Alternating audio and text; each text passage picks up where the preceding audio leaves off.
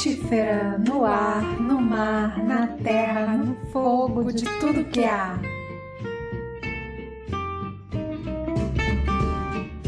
Quando eu vou fazer inscrição no hotel, né, vou ali fazer o check-in, check-out, ou vai, sei lá, vai comprar alguma coisa. Profissão, eu prefiro falar que sou palhaço. Qual é o problema, né? Palhaço também compra, né? Palhaço também viaja. É assim que eu ganho minha vida. Me defino como palhaço e esse universo circense para mim é muito mais significativo como como essa arte da presença que é o que né que tá que tá o teatro, da tá performance, mas o circo ele tem uma para mim um caráter dessa humanidade coletiva que é mais mais significativa e politicamente eu prefiro falar que sou do circo. Eu falo, eu não estou palhaço. O palhaço para mim não é um personagem. Palhaço para mim é da onde eu enxergo o mundo. É a minha perspectiva de mundo, ela vem a partir do palhaço.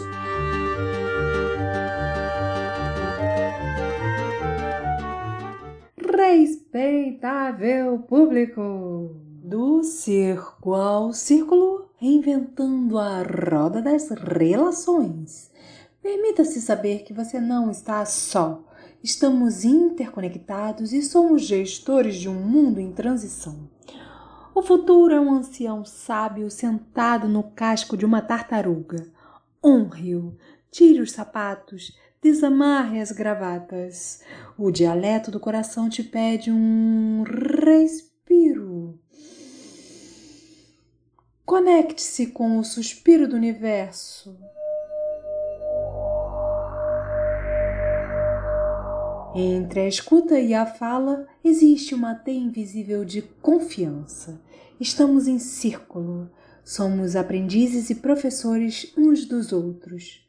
Nosso picadeiro é convite. Sinta-se em casa, a roda é sua.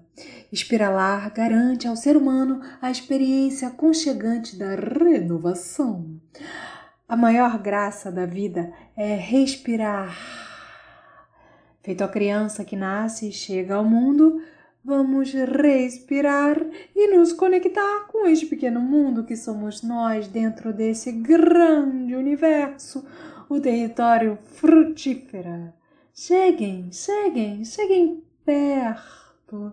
O mundo dos sonhos, da potência da vida, te convida para uma experiência de alegria com o momento presente.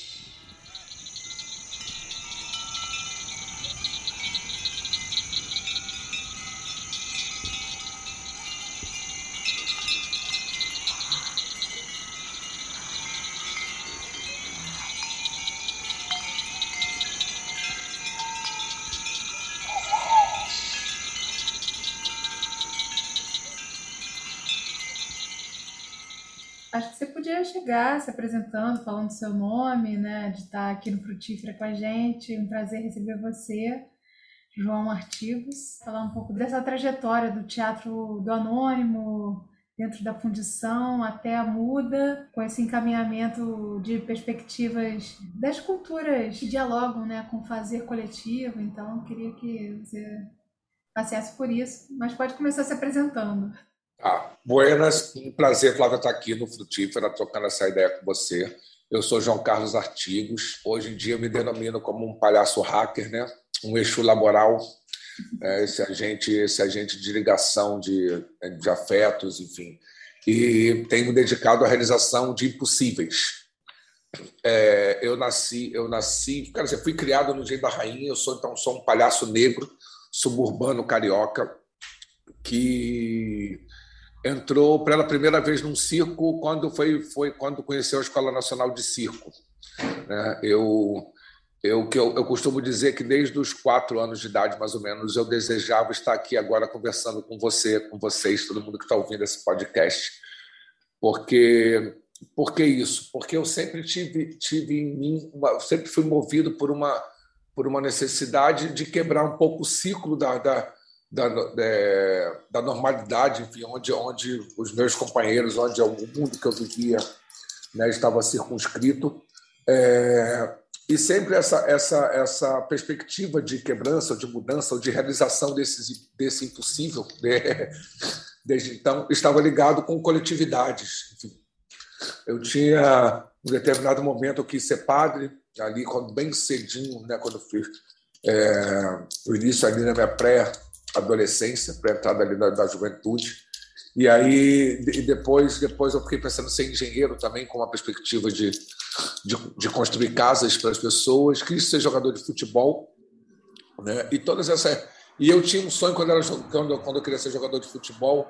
Eu passava no caminho para Jacarepaguá, ali Campinho, né, que era colocado ali. Tinha uma grande casa, uma casa grande de uma fazenda, que eu sonhava em comprar para poder juntar um monte de meninos e meninas né, em situação de vulnerabilidade e fazer um projeto social. Olha só, eu nem sabia o que era projeto social nessa época. Né? Hoje, hoje que eu defino assim. Então, é, e, e, e, todo, então eu, eu, faço essa ligação que todas essas coisas estavam ligadas a, a, a coletivos, né? a ligação com pessoas, a, a pensar em, em construção de bens comuns. É, e a vida foi me levar para, um, uma escola estadual chamada Visconde Cairu, no Meia, onde, onde eu conheci o teatro. E aí o teatro, o teatro lá da escola me levou a formar o teatro, o teatro de Anônimo. Você é um dos fundadores do Teatro de Anônimo. E, desde então, é, a gente começou a trabalhar com teatro de rua, essa pesquisa num teatro popular, que a gente chamava Teatro Popular é, Participativo.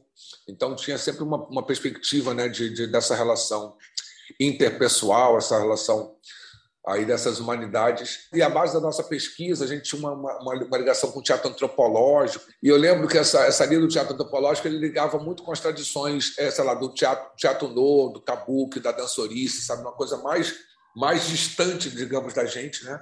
É, é, ele estava falando lá do Oriente, de, outro, de outra cultura. E a perspectiva nossa de, do, do, do, do foi de fazer uma pesquisa da nossa antropologia. E aí a gente foi caiu dentro da cultura popular brasileira. E aí nessa mesma época a gente foi é, é, conhecer o jongo, né? o jongo da Serrinha, desenvolvemos um treinamento a partir do jongo, fomos para capoeira, o futebol, né? as, as, danças, as danças populares é, brasileiras. E essa e essa e essa essa foi o caminho, né? Esse foi o caminho. E ao invés da gente treinar, a gente queria brincar, né?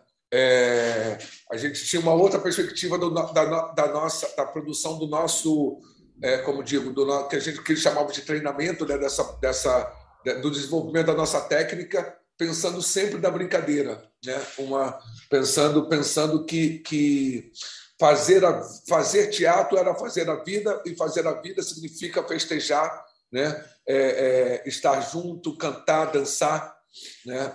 A gente tem dentro da, da da, da, de várias manifestações da cultura popular, o danço a canta, o danço, e caramba, o danço, olha, a dança, o canto né, e a música são coisas que estão intrinsecamente ligadas. E, essa, e essas manifestações estão também intrinsecamente ligadas a um processo da vida, né, de uma liturgia, uma liturgia da alegria, né, de, uma, de, uma, de um modo de pensar, de encarar a vida, né, nesse alargamento das gramáticas, onde onde, onde, onde é, festejar está, está ligado a, uma, a, a, essa questão que a gente, quando se fala de liturgia, vai pensar nesse, nesse lado da, da espiritualidade, mas também está ligado a uma necessidade de, de, de, de, produzir uma vida onde, onde você garanta, né? onde dentro desse território você garanta a sobrevivência né? a, subsistência, a subsistência, e aí então logo e, e que está logo também intrinsecamente ligado a uma saúde, a um, a um, a um, viver comunitário, enfim, né? dando toda essa, essa volta para dizer quem sou eu e da onde eu tenho, é, enxergo né? essa, minha, essa minha trajetória. E, e poder estar tá no, lá no Visconde Cairu, além de, de, de me possibilitar está na, na, na fundação do, do, do, do, Teatro de Anônimo, ela também me, me, ela também me permitiu a eu que até então me achava muito muito tímido quando eu fui buscar o teatro na verdade eu fui buscar o teatro para ver se eu terminava um pouquinho com a minha timidez lidava melhor ali consegui uma namorada né aí as pessoas riem mas é verdade eu estava ali atrás de uma e o teatro me pegou e, e ao mesmo tempo que o teatro que o teatro me pegou, eu acabei entrando no movimento estudantil e, e faço parte, sou o primeiro presidente do, do, do Grêmio do Colégio Estadual Visconde de Cairu, depois da ditadura. Então a gente faz essa, faço essa passagem né, da abertura e ali me, me, me configuro como uma liderança é, política, que era algo, algo para mim bem, bem improvável de pensar que eu seria capaz disso, né? Então, é, se é... tornou político por necessidade de, de se expressar e se colocar, né? É, exatamente. E de, é, de tentar construir, de tentar construir esse mundo que a gente, né, que a gente queria. E a primeira atividade minha como presidente lá do Grêmio foi fazer um festival de música. E a gente teve a sorte dessa escola pública ter professores maravilhosos. E eu lembro nesse festival de música, o, a do Zé Flávio e a Cláudia, que era o, é, o vice-diretor e a, a diretor da escola, eles entregaram a chave da escola nas nossas mãos para fazer o festival de música. É um negócio muito, até me emociona assim, é um negócio muito, muito maravilhoso, né? E eu lembro até hoje que ele, ele pegou a chave e falou assim: Olha, a inocência na criança é linda, no adolescente é tolerável e no adulto inadmissível. Vocês têm aqui uma responsabilidade de cuidar da escola. E entregou a chave nas nossas mãos da escola e a gente fez o primeiro festival de música. E aquilo foi completamente revolucionário na minha vida, e acho que na vida de alguns outros que estavam ali. A, segurança do festival de música era feita pela turma chamava Turma da Maldição, que eu fazia parte, mas que era a galera do, do esporte, do handball, do vôlei, e que não saía da escola nem nenhum instante. Quer dizer, a gente quer dizer, tá, terminava, que estudava de manhã, termina, saía da escola e continuava na escola, ia para a esquina, sabe, é, é, jogar, brincar, e a gente passava, passava na escola o dia inteiro.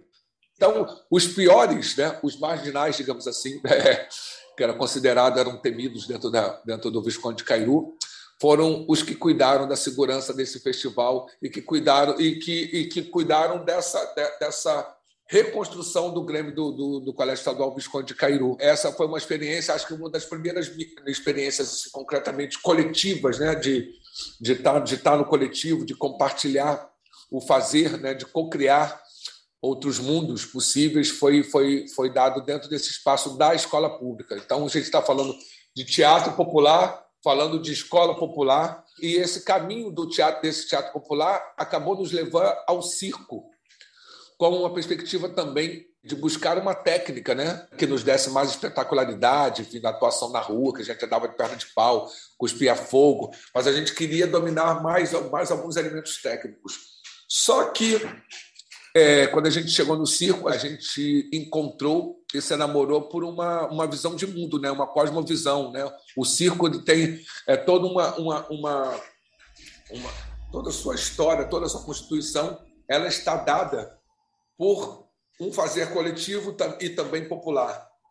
E, e, e, nós, que éramos um grupo formado basicamente por atores, nós vamos nos encantar pelo grande ator desse, do espetáculo circense, que é o palhaço. E aí é um enamoramento que nunca mais, que virou paixão, virou casamento, né? que já tem, inclusive já, tem, já criou filhos, netos. Né? É, é, nesse, nesse, nesse longo aí, porque eu estou falando o, o Anônimo é formado em 86. Se eu não me engano, o circo entra na nossa vida perto de 80, não, é, nos anos 90 ali, início dos anos 90. E a, e a gente vai embora no mundo do circo e a gente abandonou, digamos, o teatro, né, como definição do nosso fazer, para nos, para nos definirmos, ao invés de definirmos também como atores, eu prefiro sempre, quando eu vou fazer inscrição numa, no hotel, no hotel né, vou fazer o check-in, check-out, ou vai, sei lá, vai comprar alguma coisa.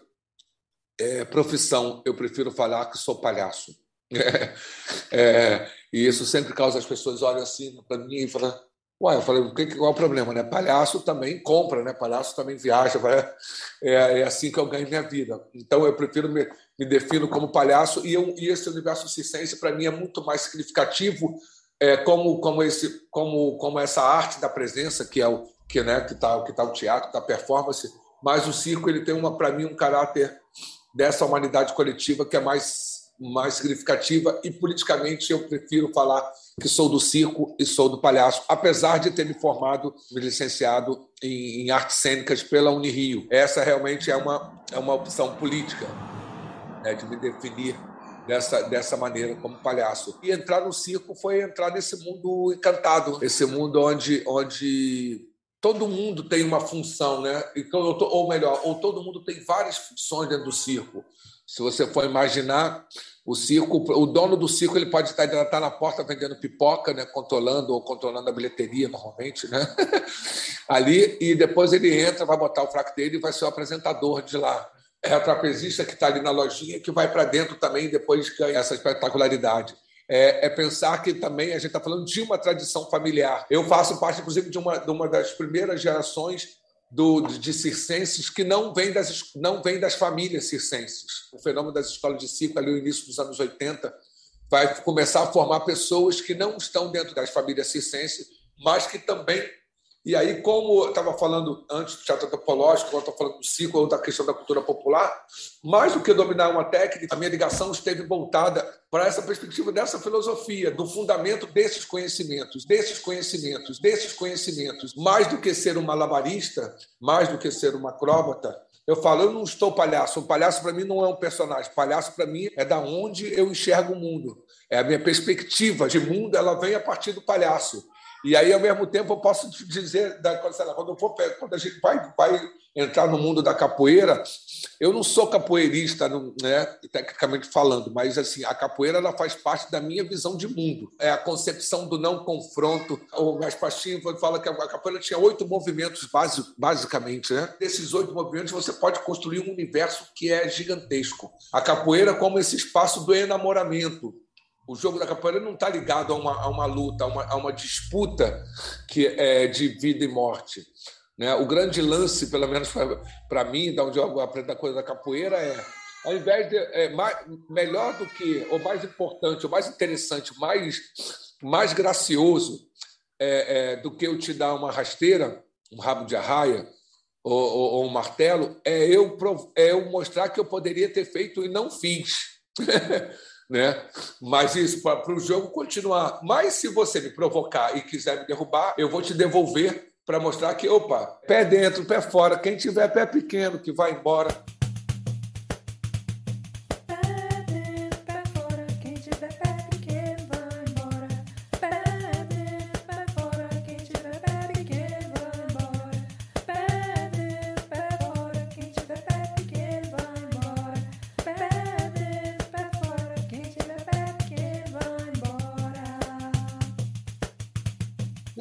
Mostrar que é porque eu também estou aqui ligado, estou para o jogo, né? Eu adoro uma coisa do, do, da capoeira que chama o passo a dois. Né? Você abre os braços para receber o teu parceiro de jogo ali, para poder uhum. falar, opa, peraí, né? E eu, aqui eu te recebo de peito aberto e numa, numa atenção absurda, porque o outro vem, ele tem, ele tem o direito de puxar o primeiro, o primeiro movimento. E aí me derrubar ou não derrubar é, é, ou de derrubar ou não derrubar o outro. Para mim, esse é o símbolo de que esse jogo da vida é um jogo onde a gente está de braços abertos, mas a gente está atento.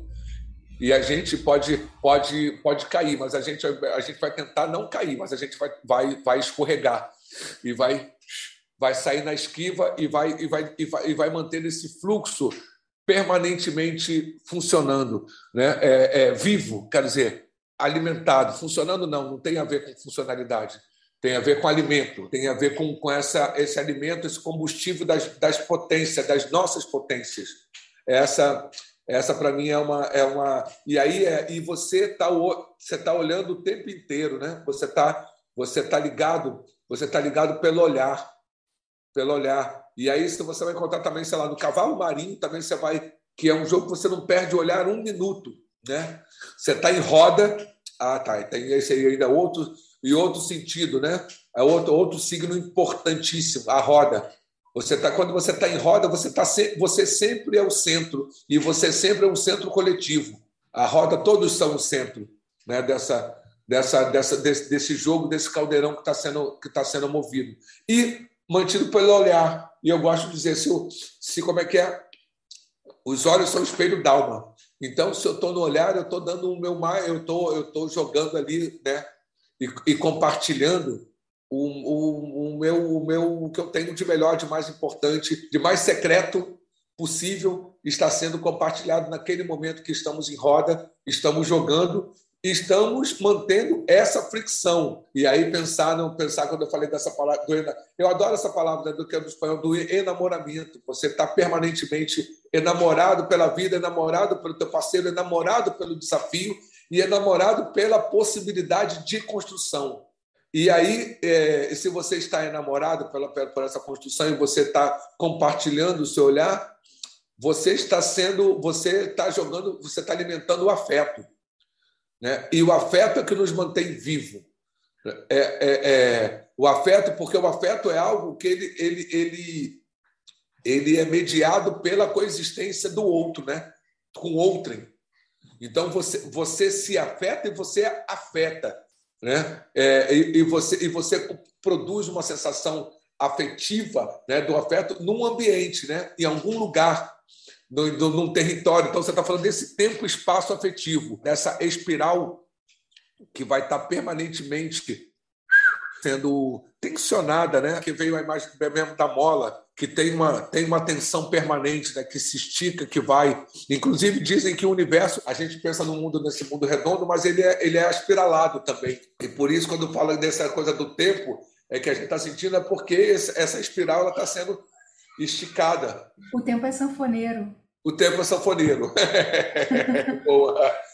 É. E outra coisa que eu pensei também aqui, quando você está falando tudo isso, João, é que não que eu já tenha assim explorado, mas um pouco que eu já flertei assim com o mundo do palhaço, eu tenho percebido que os palhaços são filósofos, porque isso da visão de mundo é tão importante para os palhaços de trazer uma visão de mundo que ela é cercada por diversas coisas que estão ligadas ao afeto e às relações e a esse olhar, a essa visão que realmente a gente é.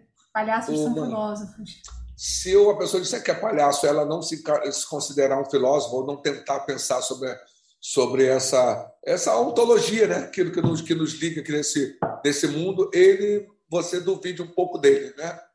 Mesmo que seja, mesmo que seja esse filósofo de banca de jornal que, como eu, mas é, é, é, pensar a vida, pensar, pensar essa, pensar a vida, pensar essa coisa que nos constitui, né? esse, esse pensamento que nos constitui aqui e aonde estamos ligados, o que, que a gente está e é para onde a gente está querendo ir, qual é a tradição que nos liga, essa ela é fundamental. Ela é fundamental, senão, é, é, senão a gente é só um mero reprodutor de, de fórmulas. Né? E não, e não é, é isso. É isso que talvez desde os quatro anos de idade eu também eu, eu já tinha certeza que eu não seria um reprodutor somente de fórmulas de formas de cantar eu queria construir a minha, a minha, a minha existência, né? pensar na minha construir constituir a minha existencialidade aqui a partir das minhas singularidades. E, e, e, isso, isso não tem sido fácil ao longo desses 50, quase 55 anos, né? que parece que é tudo assim, né? mas é, é você imaginar que é um jovem negro, periférico, filho de, de de um ladrilheiro com uma, com uma, com uma empregada doméstica que trabalhou depois na escola, enfim, uma operária. É, nada foi fácil, ninguém nunca disse que era para eu ser artista, não, tinha, não tenho essa tradição na minha família. Apesar de viver num ambiente, eu morava no Engenho da Rainha, eu morava do lado do conjunto dos músicos. No conjunto dos músicos moravam o Mussum, a Dona Ivone Lara, o Zequete, sabe? É, é, o mestre Marçal morava logo ali do, também do lado. É, então, eu vivia, eu, eu era cercado por esse ambiente. Esse ambiente que aí eu estou falando desse ambiente artístico, mas a minha mãe, a grande perspectiva era que eu tivesse um emprego, né? Um, é, fosse estudar a coisa do, do, estudo como algo ali. Chegaram aos 55 anos sendo um, homem negro, um corpo negro, é, sobrevivente, porque a cada 20 minutos, talvez seja esse tempo aqui, já morreu mais um né, a média é que já mais um jovem negro foi assassinado, mais um corpo negro foi assassinado nesse país. Também nesse mundo tão cruel que assassina os corpos negros desse jeito, né? assassina também mulheres e mais assassina pessoas trans no mundo. Quantos já ficaram no meio do caminho? E quantos já, e quantos já se foram? E se foram não só pelo assassinato, assassinato da polícia, ou assassinado por uma bala, mas também alguns se foram porque foram capturados por uma perspectiva colonialista, eurocêntrica, que vai te levar para uma religiosidade que te apaga. Foi assassinado também porque foi levado para assumir um subemprego, onde você trabalha em situações análogas à escravidão. Foram assassinados de muitos modos. Negro sofreu, negro chorou, negro veio dizer que cativeiro se acabou.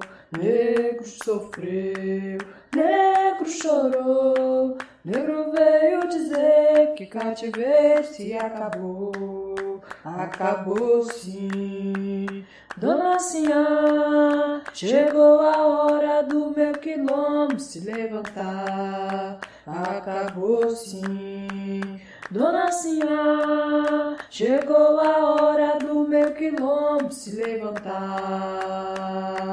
Negro sofreu, negro chorou, negro veio dizer que cativeiro se acabou.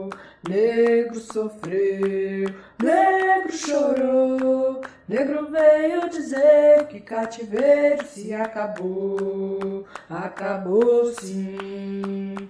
Dona Sinhá, chegou a hora do meu quilombo se levantar, acabou sim. Dona Sinhá, chegou a hora do meu quilombo se levantar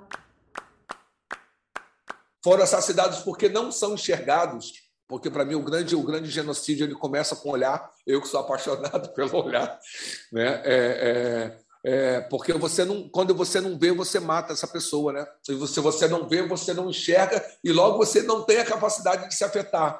Logo a gente vai construir esse mundo de merda que a gente vive hoje, né? Porém, esse mundo de merda é a melhor coisa que a gente tem também.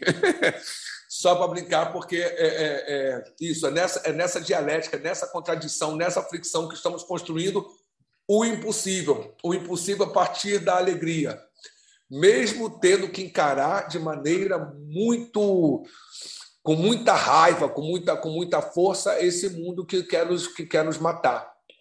Né? Esse mundo que, como diria como, como, como diria um, inclusive um dos adeptos, né? eu, eu, falei isso lá, o Monteiro Lobato, um eugenista, apesar de falar né, ter, ter, toda essa obra, inclusive comemorar o dia do livro, o nome dele, ele era um adepto à, à eugenia.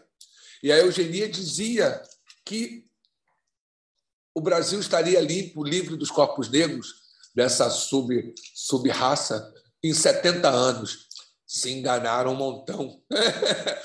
e porque não, não vai se livrar. É esse lugar que nos apaga, foi esse lugar que me desviou o pensamento, porque me bate, me bate aqui quando a gente pensa essa coisa que aconteceu. Ah, os meus avós é, moravam lá na Vila Cruzeiro, onde aconteceu mais uma chacina dessa cidade, dessa, dessa necropolítica. Foi lá que eu fui criado, foi lá aquele caminho que o helicóptero pega, né? o helicóptero lá da Globo, da televisão, que aparece ele mostra o caminho que eu fazia para tomar banho de cachoeira. E aí hoje está sendo, tá sendo habitado por fuga desses corpos que são marginalizados, que estão dentro de uma estrutura viciosa, porque não são eles, né? Porque assim, lá na Vila Cruzeiro nunca teve refino de cocaína, lá não se produz arma. É, e aquelas pessoas muito menos teriam dinheiro para comprar tais coisas se não fosse um sistema que permitisse ou que desse a condição de ser desses corpos ser, acessar essas ferramentas para serem aniquilados, né? para serem massacrados, para serem chacinados, porque essa, essa condição financeira, essa estrutura está em outro lugar, né? Ela está no palácio, está tá nos palácios governamentais, né? Ela está, ela tá na zona sul do, do, do Rio de Janeiro, ela está na Barra da Tijuca, mais que nunca, mais que nunca, né? Essa, essa, esse bairro que virou um bairro com, com, com fortes características milicianas. Enfim, toda essa perspectiva, essa cosmovisão que eu estou falando do palhaço, desse brincante, ela é a minha perspectiva de, de, de, de uma vida coletiva, desse compartilhamento. Né? Sou porque somos, né? esse conceito Ubuntu. E aí eu brinco o seguinte: sou porque somos. Então, cromossomos é, estamos na perspectiva de pensar o arco-íris, o arco-íris no sentido, e aí no sentido mais amplo, né? porque a gente está falando de cronos, né? a gente está falando de tempo, a gente está falando de cromo também, está falando de cor, porque o arco-íris ele só existe se tiver as sete cores, né?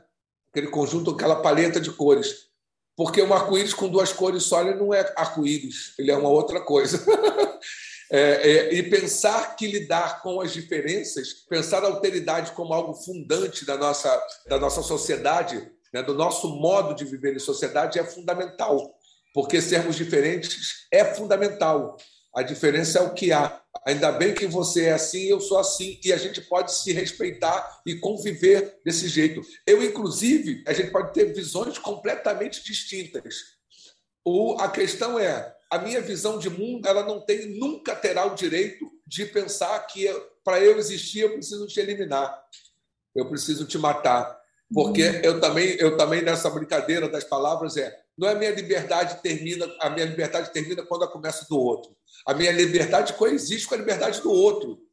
Ela, a minha liberdade ela não termina. A liberdade é algo também que precisa da mediação, da convivência do outro, porque ninguém é livre sozinho. Se você estiver numa ilha, né, for lá o Tarzan só com os macacos, aquela coisa toda na selva, aquilo não é liberdade, porque ele não tem essa. A liberdade é um conceito que ela é um conceito da vida em sociedade. Logo, você está falando de coexistência com o outro. Então, é a minha liberdade nunca termina e a do outro também nunca terminará. E, e o direito à vida é uma condição sine qua non da nossa, da nossa, da nossa existência. Né? Quer dizer, da nossa existência, não, dessa, dessa construção de mundo impossível que eu acredito que todo dia eu tento realizar, como aqui nesse momento, nesse compartilhamento contigo do, do da, daqui no podcast, com todo mundo que vai ouvir, que eu acho que é fundamental que a gente se desvencilhe dessa cosmovisão monoteísta, é, eurocêntrica, pensar, é, e nos livrar, por exemplo, do, dos conceitos morais, porque nós é, é, pré-julgamos tudo, né? nós, nós julgamos as coisas o tempo inteiro. Né? Eu gosto, não gosto, é feio, é bonito, é, né? me, me agrada mais, é gostoso, não é gostoso. Isso não é nenhum problema. O problema é quando a moral se junta a esse julgamento, porque aí eu digo, só é bom se for desse jeito, só é bonito se for desse jeito, só é legal se for desse jeito. Não, é legal para mim. Né? E o outro pode querer achar legal outra coisa, diametralmente oposta. Ele só não pode eliminar a minha condição. E é isso, é. Se eu acho a monogamia algo maneiro, ok. Eu só não posso obrigar a minha parceira, o meu parceiro, a querer a, a, a ele acreditar que a monogamia é, é a única, a única maneira de, de, de se relacionar. Porque aí a moral entra para bagunçar tudo isso, e essa moral cristã, sobretudo, ela está aí. Quer dizer, monoteísta, cristão monoteísta, porque existem vários cristãos que são politeístas. né? Só para uhum. mais uma, mais uma brincadeira aí também para a gente poder pensar. Não é, não são todos os cristãos que são. E eu, das minha, que eu falei que queria ser padre, eu frequentei a igreja presbiteriana, a igreja batista, a Umbanda, e hoje eu me defino como um afro-budista. Esse afro-budista que agradece estar aqui, o afro-budista, porque tanto o budismo que eu conheço, que eu, que eu resolvi praticar, quanto, por exemplo, a, o, o, mundo negro, o candomblé, ele está falando do, deuses são as forças da natureza. Ele está falando de um lugar de percepção que é que é, é você entender que esse universo que está aqui, que não julga, não pune nem recompensa, ele está para a gente poder tentar conectar com esse fluxo. Conectar com esse fluxo significa conectar com o mistério da vida, que, que ninguém, graças às deusas e os deuses, jamais saberão né? A gente jamais saberá que mantém esse universo em pé. Por mais que a gente, por mais que a ciência vá lá, por mais que as religiões tentem fazer isso, ninguém, a gente está vivendo, está saindo desse período mais, mais gravemente pandêmico. A pandemia segue, né? Eu sou algo incompreensível. Meu Deus, Deus é, mais. é isso. Sabe, gente, é tanta coisa que a gente não sente. E eu sozinho com esse nó no peito. E já desfeita em lágrimas, que eu luto para esconder. Sabe, gente, eu sei que no fundo o problema é só da gente, é só o coração dizer não quando a mente tenta nos levar para a casa do sofrer, porque o melhor lugar do mundo é aqui e agora. Grande viva Gilberto Gil e vivos os mistérios da vida, né? Porque se isso exatamente, se Deus é incompreensível, se eu sou incompreensível, meu Deus é muito mais. é esse, é esse o sentido, né? É esse o sentido que, que, que, me, que me mantém vivo, que me mantém estar junto da. É isso, poder criar a muda, a gente nem acabou nem falando da muda, Nem menos de da muda falar, outras né? economias. Ok. Mas isso. Somos criadores do impossível, somos uma outra forma de pensar. Vamos criar uma outra realidade. Então, cola no bonde da muda, vem mudar. Beijo.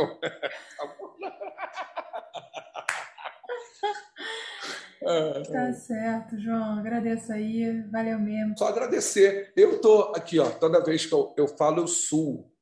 E isso aqui mostra, isso aqui vai, vai sabe? É, eu tô aqui com o peito todo suado, porque. E aí isso está mexendo, mexe com o meu, com o meu tesão da vida, da minha, essa minha potência da vida. Então, é só é, para comprovar fisicamente a minha felicidade de estar aqui compartilhando contigo, é esse meu suor nesse, nesse momento aqui, que é. Porque é isso que me faz levantar todo dia da cama e tentar seguir.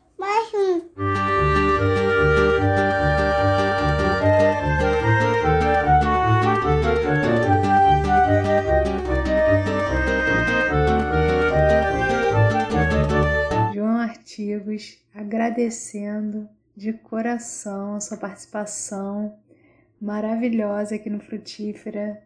A gente está super contente assim com essa sua fala e esse episódio com certeza vai ser histórico. Vai ser histórico nesse momento aqui, nesse agora, nesse presente, nessa trajetória rumo a um Brasil que a gente não quer abrir mão, que a gente quer que ele aconteça. O Brasil tão sonhado, o Brasil dos palhaços. Lá vai o palhaço, lá vai o palhaço, lá vai, lá vai, lá vai o palhaço, lá vai o palhaço, lá vai, lá vai, lá vai numa estrela, lá vai no colosso, estandarte, cortejo vistoso, levando bandeira, buzina e besouro, vai chegar no Brasil do povo. Lá vai o palhaço, lá vai palhaço, lá vai, lá vai. Lá vai o palhaço, lá vai palhaço, lá vai, lá vai. Lá vai numa estrela, lá vai no colosso. Levando estandarte, cortejo vistoso. Levando bandeira, buzina e besouro. Vai chegar no Brasil do povo. 21 dias, poesia, medicina das plantas. Plantar, saborear, curar, benzer, dançar. Dia 16, alecrim, rosmarinos oficinales. Ale, ale, crim, crim, crim. Ale, ale, crim, crim, crim. Minha maestria é a alegria. Faço estripulias no picadeiro da vida. Canso a tristeza até arriar-se de rir. Experimento piruetas sinuosas em todas as direções do sol. Minhas folhinhas brilhantes dedilham o ar para cima. Nas minhas flores, o lilás quase azul escala o vazio desabrochando delicadeza. Um galinho, na terra ou na água, é fácil de enraizar. Desde o tempo antigo bailo as voltas do mundo, perfumando, curando, saboreando, limpando, purificando, exalando a dança alegre do meu ser. Levo a cura nas folhinhas e ramos novos. A porção para o chá deve ser pequena, senão causa contratempo. Dou ânimo de digestão e anulo os gases. Junto do intestino trato as inflamações, indo até as veias da hemorroida. Protejo o fígado das agressões tóxicas e convenço a vesícula a trabalhar. Trato a bexiga que se encheu de inflamação. Espanto as dores, inclusive as atormentadoras da cabeça. Em todos os tempos avancei as tormentas. Minha medicina tem sina de mar, livrando os corpos dos males a lhe avariar. Levo calmaria para a arrebentação da depressão, abrindo a passagem para a alegria caminhar livre e forte. Dou forças, arejando o trabalho dos órgãos, tonificando e estimulando suas missões, calando a tontura cheia de perturbação, soldando a memória com atenção. Nas feridas velhas do corpo e aftas, faço a limpeza e planto pele nova.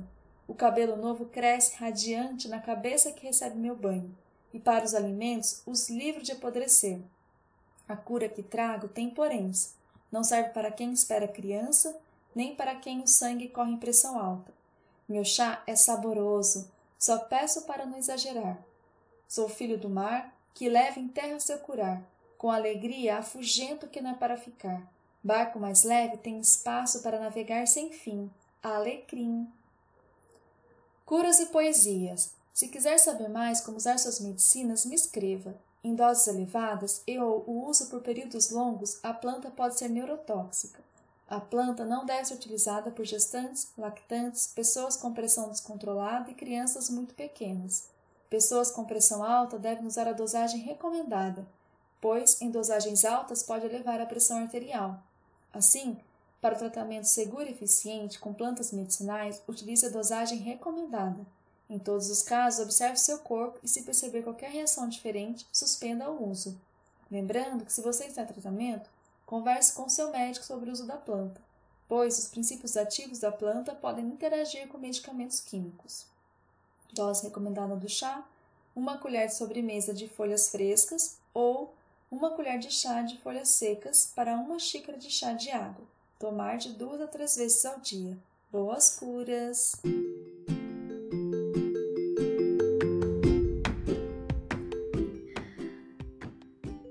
Ó que pessoa linda! Diana Graça, nossa consultora de plantas poéticas. Ela vai estar aqui junto da gente nos próximos episódios e que essa parceria tenha longa vida porque ela vai trazer muitas poesias, plantas e belezas.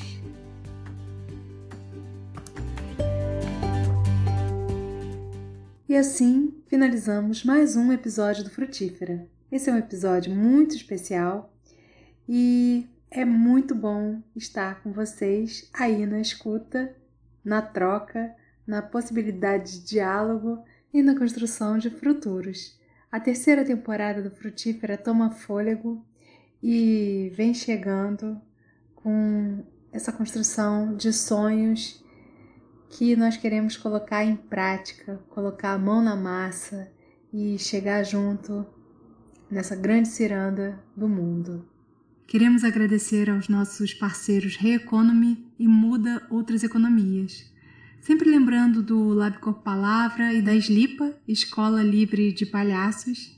E não podemos deixar de citar o Olus Fest, a Fértil, o Águas Vivas e o Movimento Frutífera. Também lembramos e propagamos as ideias do ciclo orgânico, da permacultura e da agricultura familiar.